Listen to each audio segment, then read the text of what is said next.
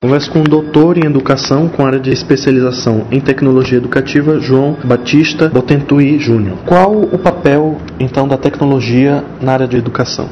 Bom, as tecnologias hoje em dia elas são fundamentais é, no mundo moderno. O, o, aluno utiliza, o professor utiliza, e essa utilização, se for bem planejada, ela pode é, favorecer muito a aprendizagem, desenvolvendo nesse aluno maior capacidade é, de raciocínio, é, a criação de conteúdos, é, que é muito mais facilitada utilizando todos esses recursos disponíveis, tanto no computador bem como na web. Muita gente acha que a tecnologia acaba atrapalhando. Então, se bem usada, ela pode ser. Com certeza. Para que ela produza efeitos, é, bom, é, um bom efeito, ela realmente precisa ser bem planejada. Caso não seja planejada, não vai surtir o mesmo efeito esperado. A importância também das crianças já é, dominarem essa tecnologia. Exatamente. As crianças que nascem hoje, segundo Mark Prensky, que é um pesquisador norte-americano, ele diz que elas são nativos digitais, ou seja, já nasceram na era das tecnologias estão acostumadas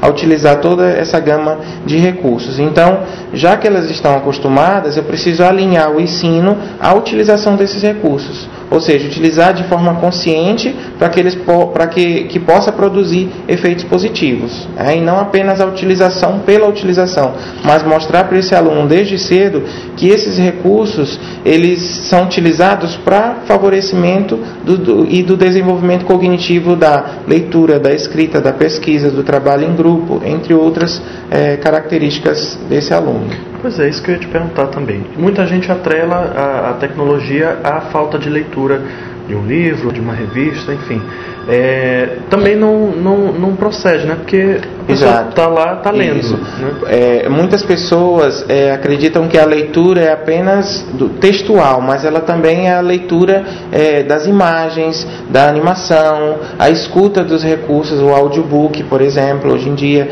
Então, assim, se eu utilizo tecnologia para a leitura, eu vou estar ampliando esse leque de possibilidades.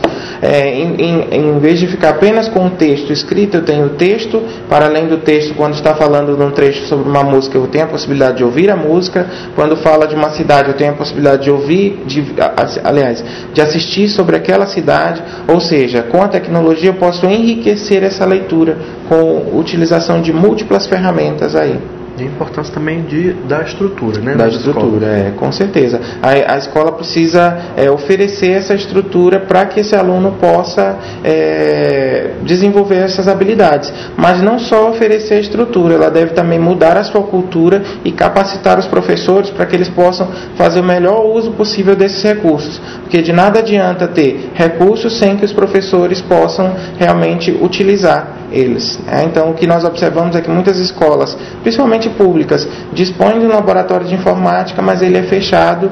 Por quê? Por falta justamente de uma pessoa que saiba a metodologia correta para se utilizar aquele laboratório né? e aqueles recursos. Bom, hoje a gente está refém da tecnologia mesmo. É, celular, enfim, tablet. Existe um tempo máximo adequado? Olha, é, esse uso dele deve ser consciente, deve ter um bom senso. Então, eu devo observar nesse aluno, nesse indivíduo, quanto tempo ele passa e qual a utilização dessa, dessa, desse computador, dessa tecnologia. Se é para favorecimento ou é apenas para entretenimento. Se for apenas para entretenimento, realmente eu tenho que limitar, senão ele realmente vai ficar viciado e não vai é, produzir o mesmo efeito. Agora, se esse uso é consciente, é para pesquisa, é para desenvolvimento das suas capacidades, aí sim eu posso deixar um tempo maior, né, uma hora e meia, até duas horas no máximo, né, que é um tempo saudável. Então eu devo aliar o uso de recursos, mas também a vida, né? não só a tecnologia. Então existem aí muitas outras formas de aprender e interagir que não sejam atreladas ao computador. Ele é muito bom, é, mas eu também não posso esquecer do mundo lá fora. Uma modalidade é, que cresceu, né, tem crescido muito, é a de educação à distância. À distância em que a tecnologia está bem presente. Né? Vamos fazer um paralelo: presencial e educação à distância. Qual a mais eficaz? Bom, ambas as modalidades são eficazes, desde que sejam aplicadas as metodologias corretas. Mas com a educação à distância, é, o professor tem um leque muito amplo de possibilidades. Por exemplo, numa, numa aula tradicional, é, às vezes naquela, naquela sala de aula eu não disponho de um computador e acesso à internet. Enquanto que na modalidade à distância eu tenho material didático e por detrás eu tenho uma plataforma onde eu posso indicar vídeos, onde eu posso indicar podcasts, uma série de outros recursos que ele pode aliar a essa aprendizagem. Mas a educação à distância também não é para todos, é somente para aqueles que realmente têm uma disciplina e se adaptam a essa modalidade.